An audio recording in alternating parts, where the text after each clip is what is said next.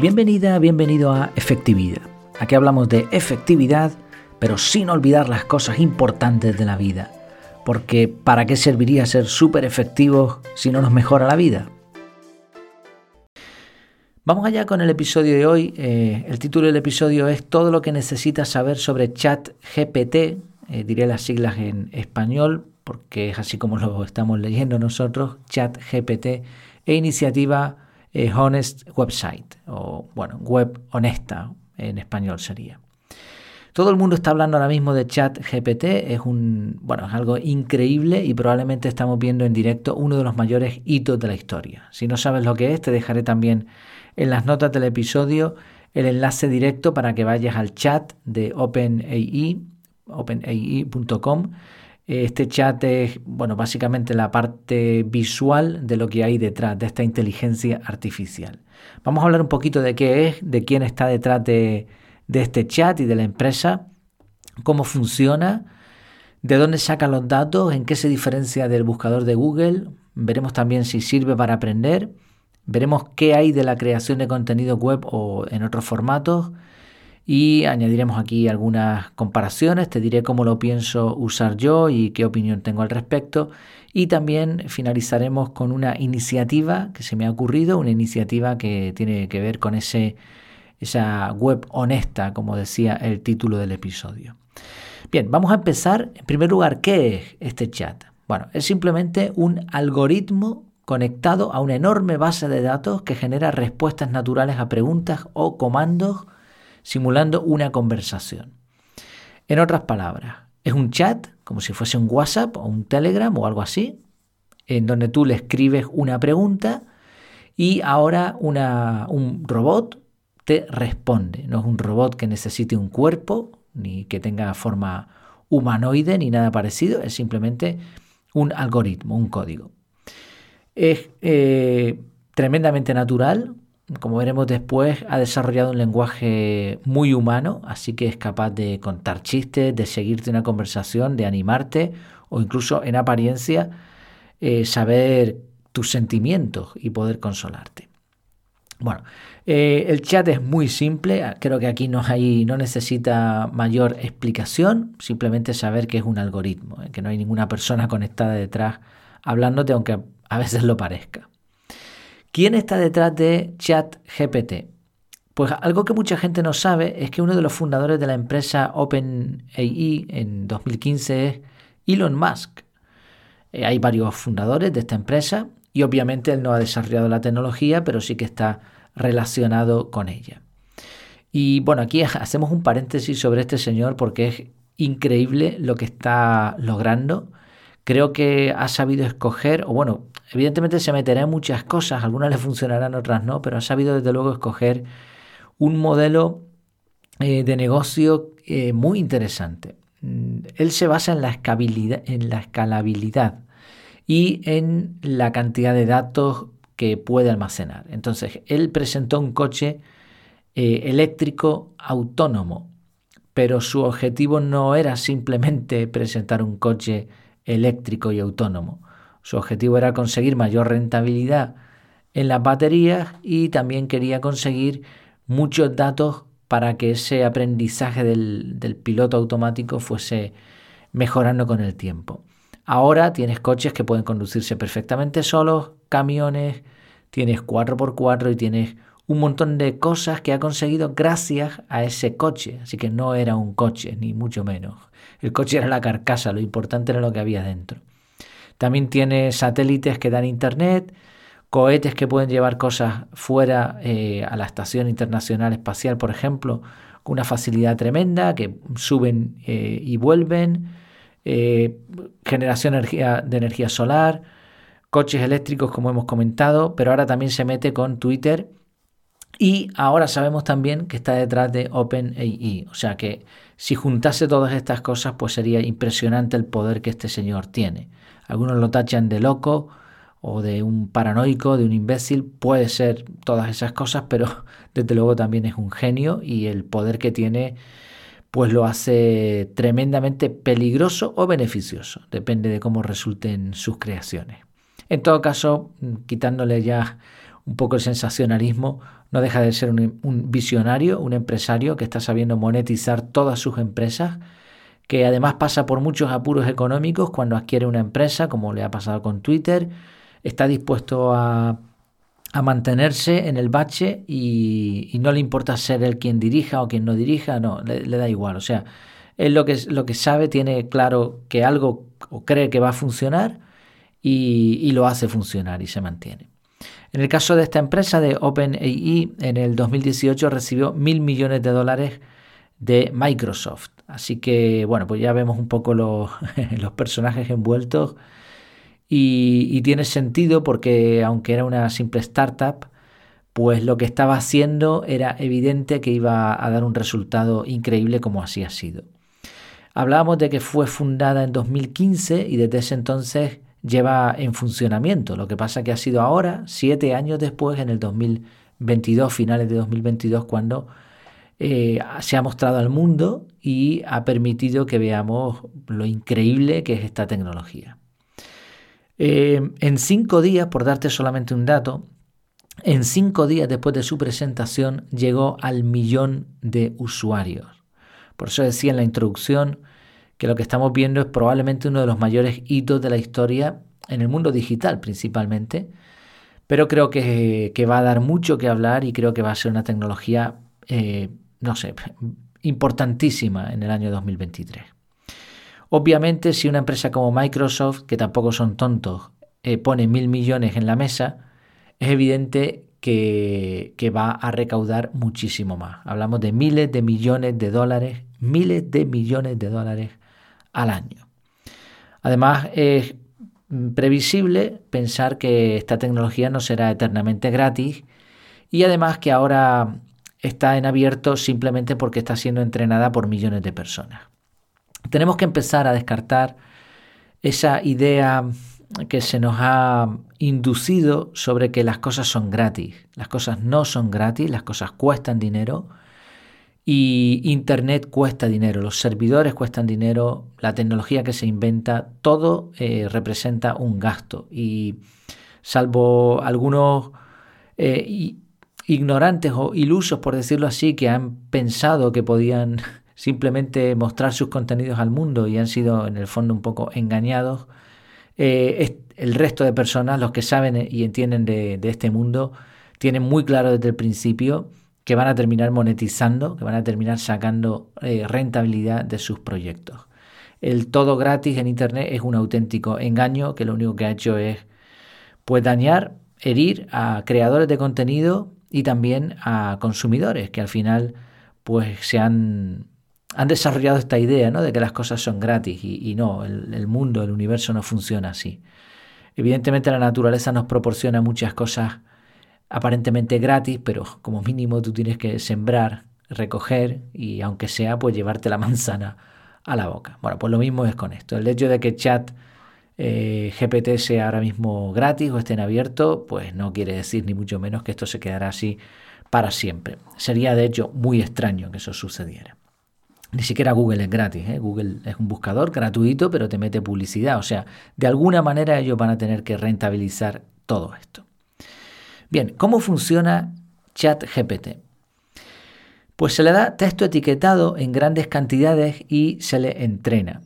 Eh, se le hace una query, una pregunta, y el algoritmo busca entre su base de datos y formula una respuesta. Ahora los entrenadores corrigen los resultados y el algoritmo aprende y mejora para la siguiente ocasión. Sí, lo que han hecho desde el 2015 ha sido nutrir, ahora veremos de dónde han sacado los datos, nutrir eh, su base de datos con grandes cantidades de información. Esa información no son sino letras, esas letras juntas son palabras, esas palabras colocadas de la forma adecuada son conversaciones. Así de simple, no hay nada más. Entonces lo que se le hace es que se le da ese texto se divide en porciones más pequeñas y se etiqueta dando un significado contextual. De esa manera, lo que el robot consigue entender, que es algo que ya Google eh, había conseguido hace unos años, y, es evidente que este algoritmo también lo había logrado, lo que consigue es entender de alguna manera el lenguaje natural. Eh, hace tiempo, cuando estuve estudiando el, tema de la, enseñanza de idiomas. Eh, se, nos, explicó al grupo de personas que estábamos haciendo el seminario, seminario intensivo de más o menos una semana, se nos dijo que aproximadamente una persona necesita mil palabras para hablar un idioma.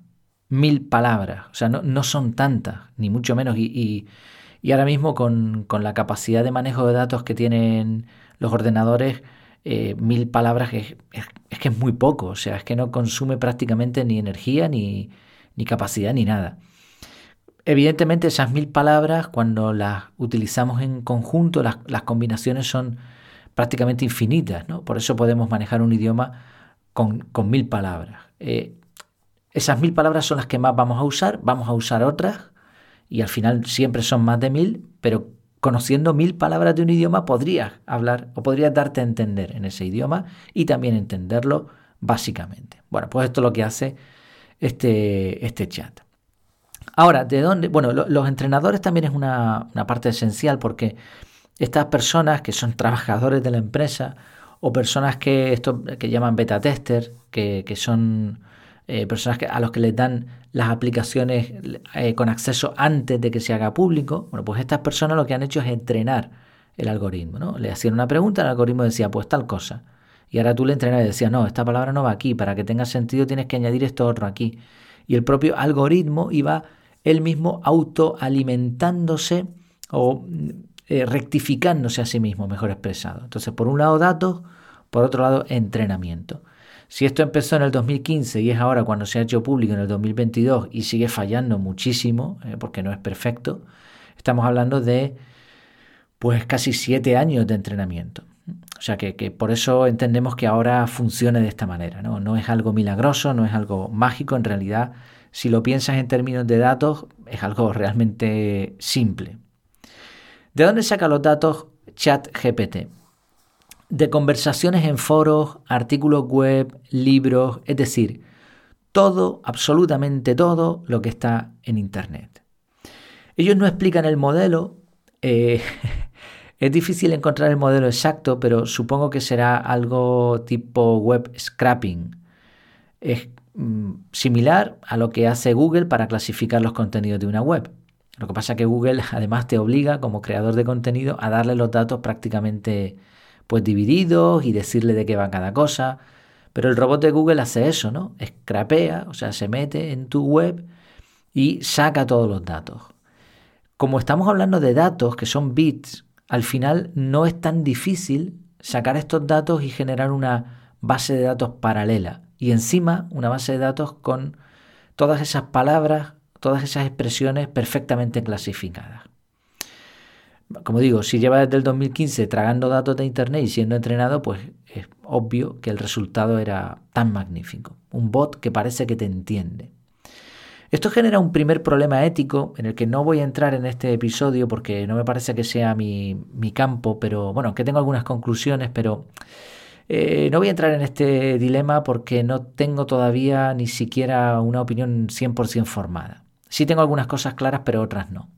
La cuestión es que ha usado nuestros datos. O sea, yo tengo una página web desde el 2018, enero de 2018. ChatGPT ha cogido mis datos de mi web.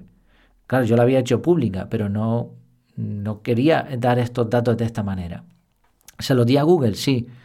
Eh, es verdad que Google tiene como, digamos, unas limitaciones que respeta. O sea, tú le puedes decir a Google, con un código en tu página web que no quieres que se indexe en su plataforma. Y Google en principio debería respetarlo. Pero si otras personas hablan de tu página web, Google cogerá la información vía otras personas, otras páginas web. Entonces, realmente no respeta el todo y ya sabemos que si quieres eliminar tus datos de Internet, pues vete preparándote eh, para gastar mucho tiempo, dinero y a contratar un buen conjunto de, de abogados. ¿no? O sea que esto representa ya un primer problema ético. Son nuestros datos, son nuestro, es nuestro conocimiento y ahora lo han utilizado pues para lo que quieran prácticamente.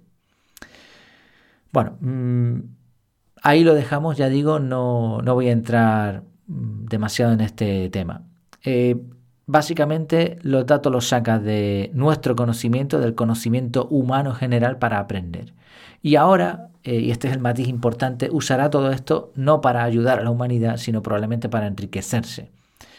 Tengamos en cuenta que es un algoritmo, es un código, su infraestructura son servidores acumulando datos, o sea que con una inversión mínima van a tener una ganancia bestial, pero gracias a nuestro conocimiento. A muchas personas esto no les va a gustar, a otras les dará exactamente igual porque se van a aprovechar de ello. Bueno, dependerá, aquí está el dilema ético está servido. ¿En qué se diferencia ChatGPT de Google?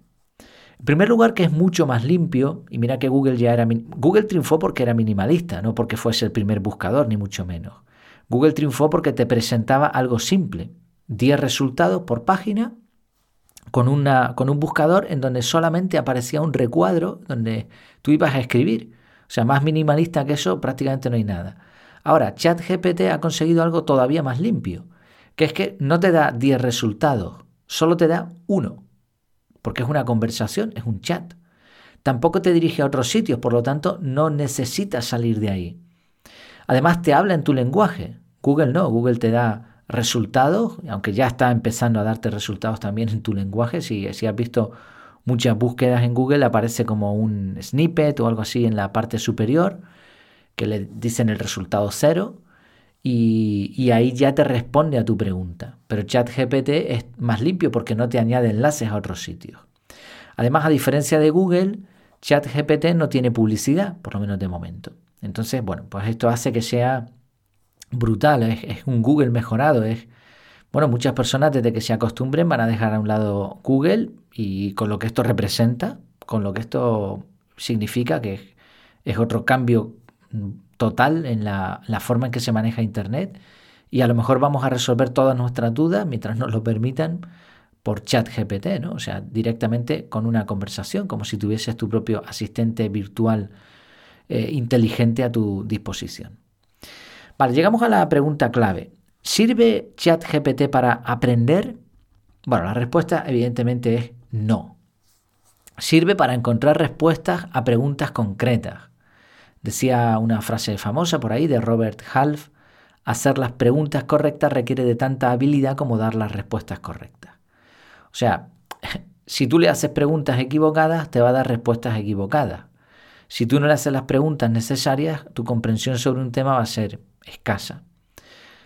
Es verdad que si sabes hacer las preguntas correctas, se puede encontrar información útil en muy poco tiempo. Ahora bien, el proceso de aprendizaje eh, no es solamente la selección de información o encontrar la información, esa es la parte de investigación, diríamos.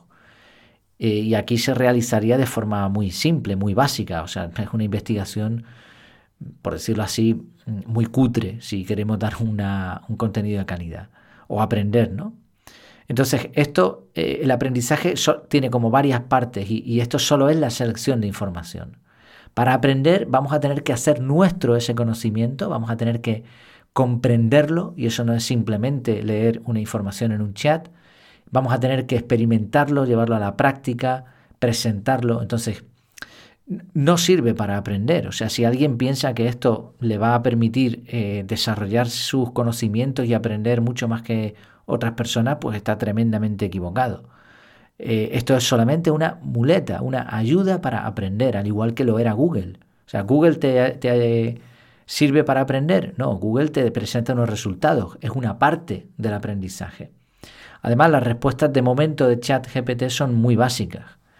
Eh, decíamos el otro día que para entender un tema a profundidad, 10 libros seleccionados de expertos leerte esos 10 libros te pueden dar un nivel alto de comprensión. Todavía te faltaría mucho para aprender la temática, pero ya sabrías más que la mayoría de personas.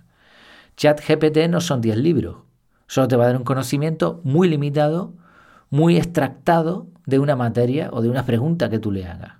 Entonces, bueno, ¿sirve para aprender? No.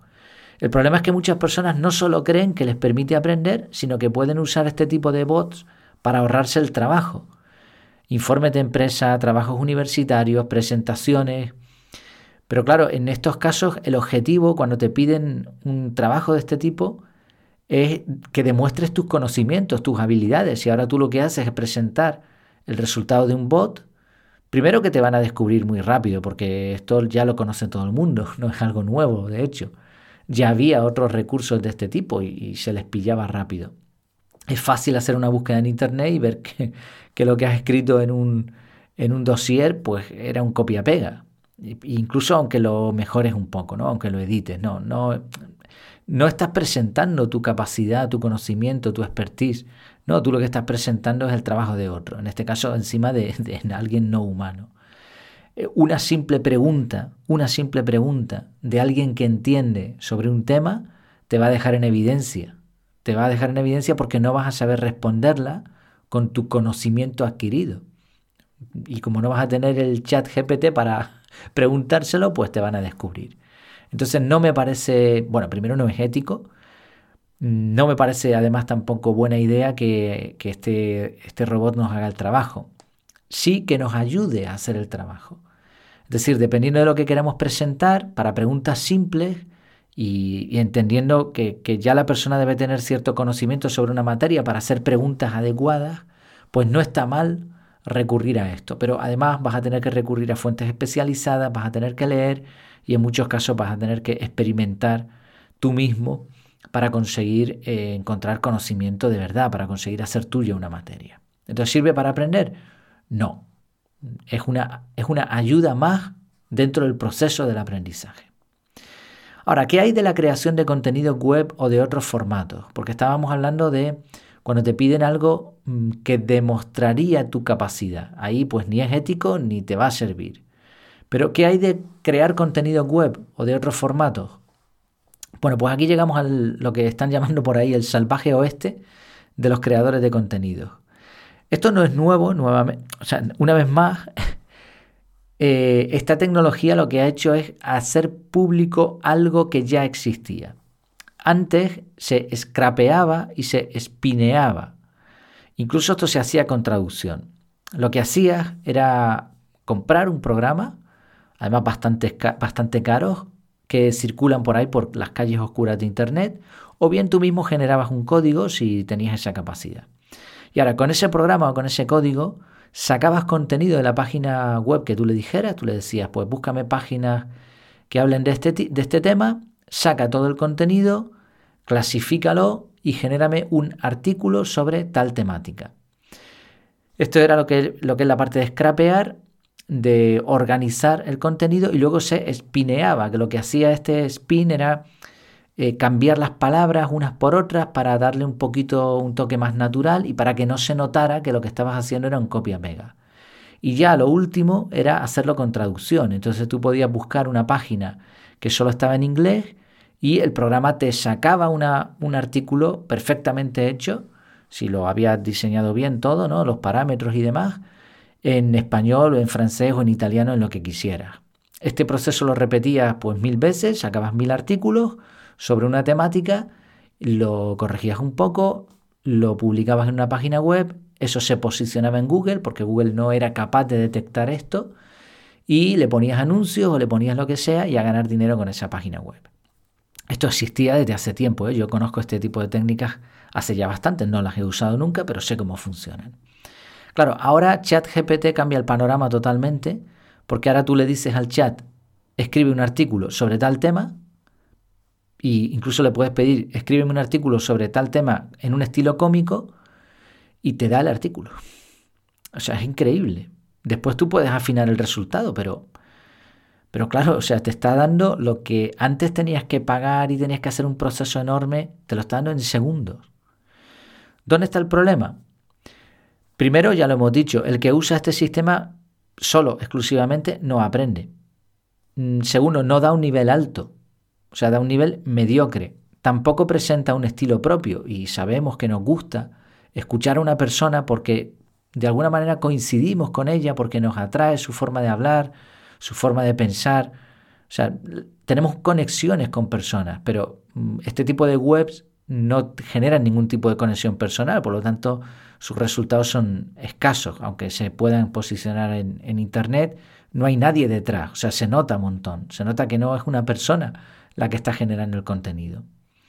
Es generalista, bueno, etc. El problema que yo veo aquí es que Internet se puede llenar en muy poco tiempo de contenidos mediocres hechos simplemente para posicionar en Google. Si cualquier persona prácticamente sin formación en programación puede pedir gratis que una inteligencia artificial genere un texto, que una persona con conocimientos medios no podría reconocer si es un bot o un humano, pues tenemos un problema y un problema muy serio. Porque eh, vivimos en un mundo en donde el estándar de calidad, gracias a esta inteligencia artificial, ha subido varios niveles de golpe. O sea, hasta hace un par de meses nadie, o sea, pocas personas estaban o tenían la capacidad de escribir un artículo sobre una materia concreta. Eso se reservaba a expertos. Ahora cualquier persona puede escribir un artículo a un nivel medio de cualquier temática en el estilo que quiera. Entonces, claro, esto representa otro problema también. El estándar de calidad ha subido como un montón de niveles de golpe. Si ahora tú quieres diferenciarte, quieres ser mejor que ese estándar de calidad, vas a tener que ser muy bueno en lo que haces. Vas a tener que darle un toque súper personal. Lo que yo estoy haciendo ahora mismo, grabar un, episodio con mi voz, esto no lo puede hacer todavía una inteligencia artificial. Y aunque pudiese pasar de texto a voz, que ya lo hace el, bot en Telegram, ya lo hace, eh, aunque lo pudiese hacer y sonase súper natural, no, no, encontraríamos estos giros del lenguaje. Por ejemplo, yo lo acabo de hacer ahora, el, no, ese titubeo, perdón, eso no lo hace todavía un bot. O sea, tú sabes que soy yo el que está hablando, tú sabes que soy yo el que me he estudiado este tema para presentártelo, el que estoy hablando prácticamente de forma natural, con un guion.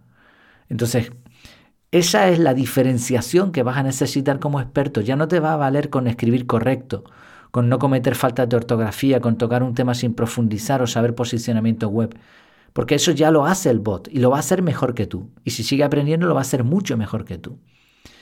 Entonces, me parece que el objetivo no es aprovechar esta tecnología para inundar la web de contenidos, de contenidos mediocres, sino esto nos debe dar una, una bofetada y que una, o un empujón, una palmadita en la espalda, llámalo como quieras, para ponernos las pilas y dar contenido de calidad de verdad.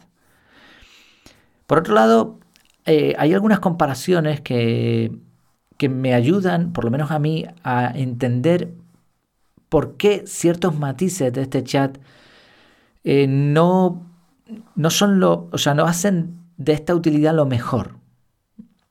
El primer ejemplo. Se puede comparar con contratar a alguien que te limpie tu casa. Bien, ok, yo estoy a favor de eso. Si tienes suficientes recursos y, haces un trabajo de calidad, pues es mejor que alguien te limpie tu casa. Por supuesto, porque vas a ahorrar tiempo. Estás pagando un servicio a un profesional que a lo mejor va a limpiar eh, mejor que tú. menos, menos vas a limpiar tú, ¿no? Pero va a limpiar mejor porque sabe hacerlo y te ahorras ese tiempo y ese tiempo lo vas a utilizar a lo mejor en cosas que son más aprovechables. Y a, y a casi nadie le gusta limpiar, por lo tanto, oye, si lo puede hacer otra persona, pues ¿por, qué no? Das trabajo a otro y consigues mayor rentabilidad de tu tiempo. Me parece perfecto. Pero esto no es lo mismo. Primero, esta tecnología es gratis, no la estás pagando. Así que todo el mundo la puede tener. Es como si todo el mundo tuviese gente limpiándola en, casa, pues tendrías un montón de tiempo para otras cosas. Por lo tanto, ya no te diferenciarías de nadie. O sea, la diferencia aquí es que no todo el mundo puede pagar a alguien que te limpie tu casa. No todo el mundo tiene un trabajo en el que tu hora de trabajo valga muchísimo más que la hora que vas a pagar por limpieza. Entonces, aquí no, no tiene nada que ver porque esto es gratis. Segundo, la persona que te viene a limpiar tu casa es profesional de eso. Pero este chat no es profesional igual que tú o igual que un verdadero experto a la hora de transmitir contenido es simplemente pasable, sirve para responder preguntas, ya está. Tercero, no está haciendo un trabajo de rutina, o sea, no está limpiando la casa. Lo que está haciendo es transmitir conocimiento en tu nombre. Entonces, yo no le daría este trabajo a cualquiera, yo no permitiría que cualquier persona se metiera en mi página web y escribiera un artículo en mi nombre. Ni siquiera permito que muchas personas eh, hablen desde mi página web, porque a lo mejor no tienen mi estilo porque a lo mejor hablan de temas con los que yo no estoy de acuerdo, porque, mm, Pues ¿por qué no? Por muchas razones. Entonces, yo podría permitir a alguien escribir en mi página web o incluso podría permitir a alguien que hablase en mi nombre en un... Bueno, no, es algo que tenga pensado, pero lo podría admitir, pero no le daría ese trabajo a cualquiera. Sin embargo, lo que estamos haciendo es que una inteligencia artificial escriba por nosotros prácticamente. Y por último, hay que preguntarse a qué vas a dedicar el tiempo que no gastas en lo que ahora te hace la inteligencia artificial. Porque si es para irte a la playa, mientras la inteligencia artificial sea gratis, bien. Pero si tú no consigues rentabilidad de tu tiempo, por mucho que la inteligencia artificial trabaje por ti, no vas a encontrar ninguna ganancia en esto.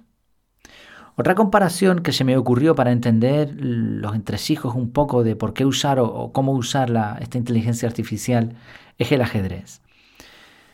Desde hace muchos años un algoritmo es capaz ya de ganar al mejor jugador de ajedrez del mundo del momento, da igual quién sea. Las máquinas ya son muy superiores jugando al ajedrez que los humanos. Cuando esto se descubrió fue una auténtica revelación. Yo me acuerdo de pequeñito de escuchar acerca de este tema y, y bueno, y fue increíble porque me parece que era Karpov, creo que era Karpov, ¿no? Bueno, da igual, un, ajedrecista, el mejor del mundo en ese momento, se enfadó muchísimo, pensó que se había hecho trampa y al final no, al final es que el ordenador llegó, ¿no? se le entrenó hasta que llegó un momento que aprendió a jugar al ajedrez. Para el ordenador no es un juego, es simplemente datos. Eh, desde entonces, pues tú puedes jugar con una aplicación al ajedrez y le tendrás que bajar el nivel si quieres ganarle, porque si no, no vas a poder nunca. Ahora bien, nadie obtiene placer de ver a dos máquinas jugar entre sí al ajedrez. Yo no me no vería una partida de ajedrez entre dos máquinas.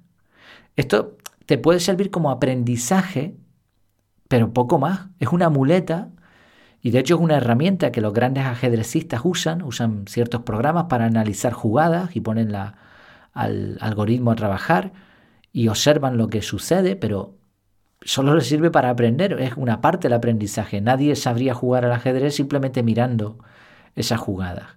Y poca gente obtendrá placer viendo a dos ordenadores jugando. El placer se obtiene cuando tú juegas contra otro humano o cuando juegas con una máquina bajándole el nivel, evidentemente, o cuando ves a dos humanos compitiendo, ¿no? jugando al ajedrez. Digo, he puesto el ejemplo del ajedrez porque aquí hay un algoritmo, entonces nos permite entender muy bien lo que sucede con este chat.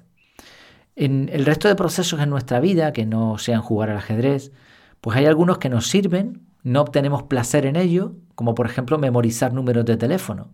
Pues a la mayoría de las personas esto no les divierte. Por eso es mucho mejor guardarlos en una agenda. Pero escribir, estudiar, analizar, organizar la información, esto nos encanta.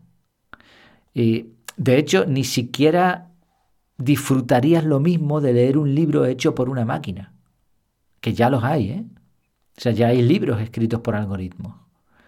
Pero no le vas a encontrar sobre todo si, si eres amante de la lectura, no le vas a encontrar esos detalles, esos matices que hacen del lenguaje humano una, una creación increíble. Entonces, la IA, la inteligencia artificial, tiene riesgo de convertirse en un sinsentido astronómico de niveles no vistos hasta ahora. Eh, imagina la siguiente paradoja. Inteligencia artificial redactando textos que otra inteligencia artificial posiciona en un buscador de Google. ¿En serio esto es lo que queremos? Cuando los expertos pusieron a trabajar a los ordenadores para jugar al ajedrez, probablemente no sabían lo que iba, bueno, sí, claro, sí lo, sí lo sabían, lo que no sabían era los resultados que iba a tener. Realmente nadie quería a un ordenador jugando al ajedrez. Entonces, bueno, en mi caso yo pienso usar ChatGPT para muchas cosas porque me parece tremendamente útil eh, para búsquedas, para consultas rápidas, pero me niego a que me redacte textos para posicionar en Google. Respeto a quien lo haga, por supuesto, cada cual sabe cuál es su negocio y entiendo que en algunos casos pues, puede ser interesante, sobre todo si lo utiliza como ayuda y no como, como base ¿no? de, todo de todo su trabajo. Aunque eso sí, creo que si todo el mundo va a hacer lo mismo, pues es muy probable que no funcione o por lo menos que no te haga destacar. La clave para destacar va a estar en otro sitio, porque esto es accesible a, cualquiera. Entonces, en conclusión, lo que he creado, lo que se me ha ocurrido es una iniciativa, Una iniciativa que, es bastante sencilla, pero creo que puede, puede ser interesante. Es un sello de un blog libre de inteligencia artificial. He creado una iniciativa en change.org eh, con el título este Honest Website. Honest Website. Si la iniciativa, bueno, dejaré el enlace en las notas del episodio. Si la iniciativa es respaldada, pues le daré mayor cobertura. Mi idea inicial es simplemente por el momento utilizar un logo que ya lo he creado, que se puede poner en, en tu página web, en el pie de página, y que con ese sello pues tú estás indicando que tu página está libre de inteligencia artificial. ¿Por qué? ¿Por qué este sello? No porque sea mejor utilizar inteligencia artificial o no. Yo he presentado mis argumentos, mi forma de verlo, pero bueno, esto puede cambiar en un futuro. Eh, no, es esa la cuestión, es simplemente un identificador que permita a las personas que llegan a una página web saber si esa página es, está hecha con inteligencia artificial o está hecha por un humano. Eh, de hecho, en el logo pongo hecho por humanos para humanos, me parece que, pone. Como digo, bueno, hay que firmar la iniciativa. Si te parece interesante, compártela. Y la iniciativa explico de forma muy extractada, ¿no? No como en este episodio que me he extendido explicando qué era ChatGPT primeramente. La iniciativa simplemente explico por qué la presento y si tiene suficientes apoyos, pues me pondré a trabajar con ella y le daré mayor cobertura y pondré a funcionar pues algunas cosas que tengo pensadas. Eh, ¿Por qué esto? Pues como decía, ese, identificador te va a dar ese plus de calidad que no vas a encontrar en la mayoría de páginas web que utilicen este, este algoritmo. Eh, que creo que van a ser muchas a partir de ahora y que ya lo están siendo. Así que, pues bueno, pues creo que puede ser interesante para personas que piensen un poco como de forma parecida a lo que he presentado en este episodio. En todo caso, te recomiendo que al menos aprendas a usar ChatGPT que investigues un poco sobre cómo funciona esta inteligencia artificial y que decidas de forma consciente cómo te va a servir, cómo lo vas a usar y, para qué, ¿no? Y, cómo lo vas a mostrar también, ¿no? ¿Qué, qué ética vas a tener a la hora de utilizar este tipo de tecnología. Muchas gracias por tu tiempo y por tu atención. Espero tus comentarios en el grupo privado o en efectividad.es barra contactar. Hasta la próxima.